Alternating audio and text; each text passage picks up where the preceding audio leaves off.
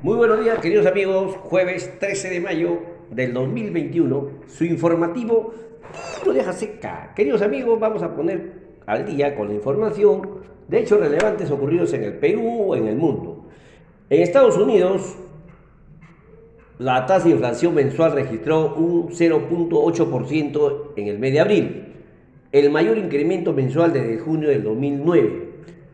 Otro hecho es que la Organización Mundial de la Salud indicó que las variantes de COVID-19 que se originó en India está presente en al menos 44 países y precisó que ha recibido informe que se ha detectado en otros 5 países. Por último, en Colombia se inició una nueva jornada de manifestaciones en el marco del paro nacional después que el Comité Nacional del Paro y el presidente de Colombia no lograsen ningún acuerdo. En Perú, eh, según un informe del Jurado Nacional de Elecciones, los partidos de Perú Libre y Fuerza Popular acordaron realizar dos debates de cara a la segunda vuelta. El primero va a tener carácter técnico que se realizará el 23 de mayo y el segundo será el 30 de mayo donde se batirán los candidatos Pedro Castillo y Keiko Fujimori. Los temas que abordarán los equipos técnicos son reforma del Estado, recuperación económica y reducción de la pobreza, salud y manejo de la pandemia, infraestructura, desarrollo regional y descentralización y seguridad ciudadana y orden interno. Otro hecho es que eh, cerró el tipo de cambio en alza a un nivel de 3.72. Tuvo que intervenir el Banco Central de Reserva del Perú comprando, o mejor dicho, interviniendo con 43 millones de dólares en compras netas.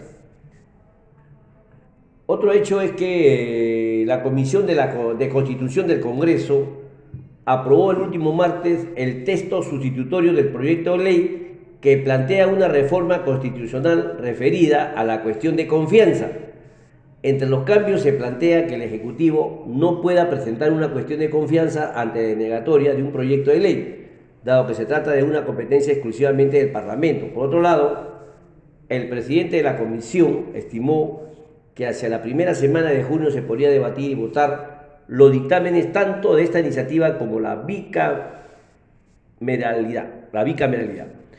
Eh, también el Ejecutivo presentará acciones de inconstitucionales contra la ley de la devolución del FONAVI y sobre la negociación colectiva ante el Tribunal Constitucional. La SUNAC, eh, mediante una resolución, estableció que las entidades del sistema financiero le reportarán a partir de septiembre próximo la, información de las cuentas de personas naturales y jurídicas por encima de 30.800 nuevos soles, es decir, 7 UIT. Bien, queridos amigos, son los hechos más relevantes ocurridos en el Perú y en el mundo.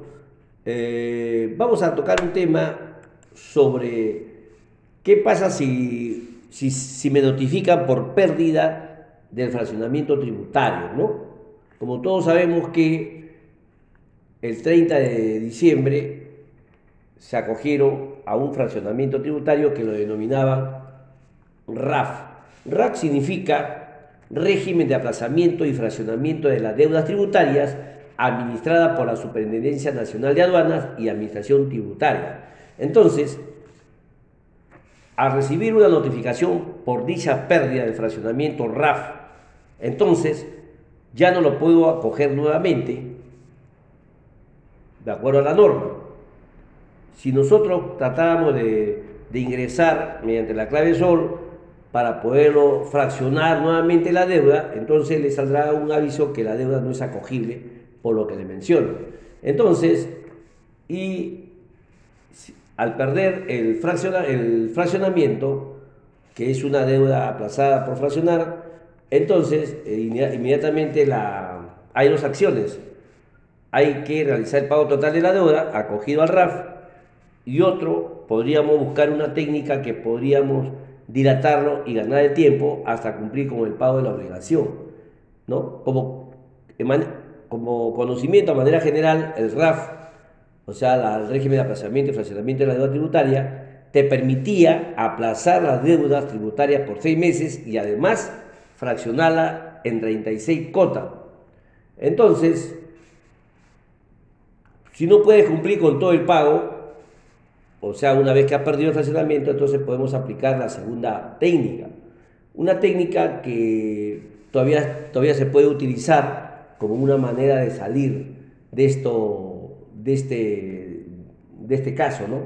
A ver, yo le explicaría que eh, cuando nosotros recibimos una, una notificación donde nos indica que nos declara la pérdida del fraccionamiento de aplazamiento y con fraccionamiento del RAF por no cumplir los requisitos según el anexo tal, tal, tal, entonces ahí nosotros podemos iniciar donde eh, las observaciones de la notificación al final, si ustedes se percatan al final de la notificación, al percata, al percata dice, dentro de observaciones dice, queda salvo el derecho del contribuyente de interponer contra la presente resolución el recurso de reclamación en el plazo máximo de 20 días hábiles contados a partir del día siguiente de, la fecha de notificación.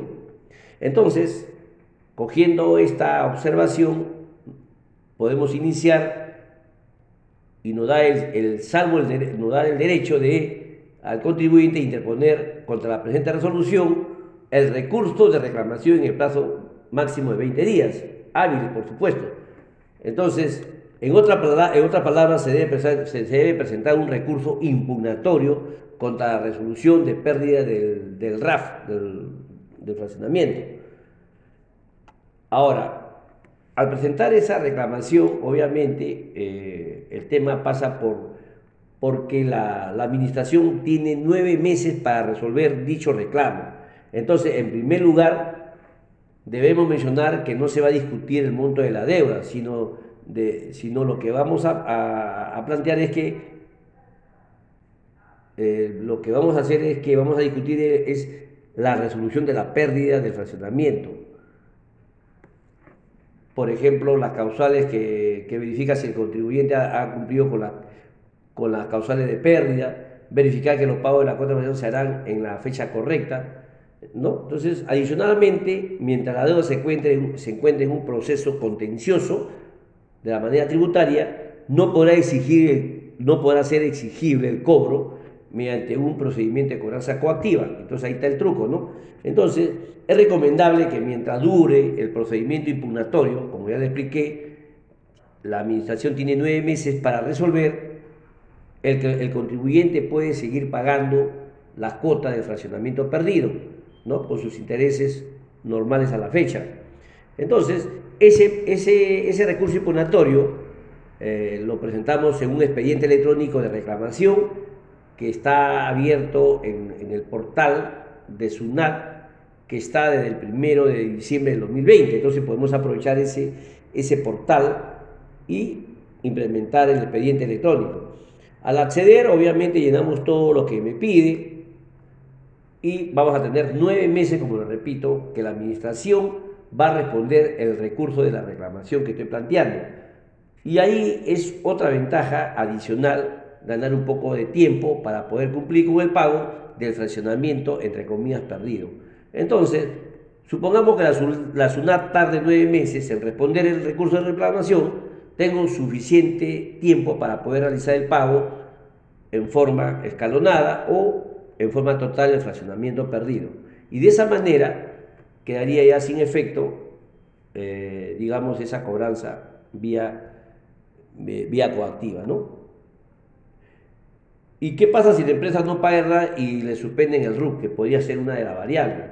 la principal consecuencia en lo personal es que te notificarán a la central de riesgo, lo que podría afectar tu nivel crediticio para las entidades financieras, así como para calificar como proveedor de empresas grandes. Adicionalmente, eh, es, conveniente, o mejor dicho, recomendable leer sobre el proceso de cobranza coactiva, especialmente en los temas de embargo, ¿no? Así que, mis queridos amigos, esa sería una de las formas de cómo poder salir de una situación cuando uno ha recibido una notificación por pérdida del fraccionamiento denominado RAF. Bien, queridos amigos, eso es todo por hoy. Mañana volveremos con otro tema interesante. Y sobre todo, queridos amigos, amarnos los unos a los otros. Hasta mañana, Dios mediante. Gracias.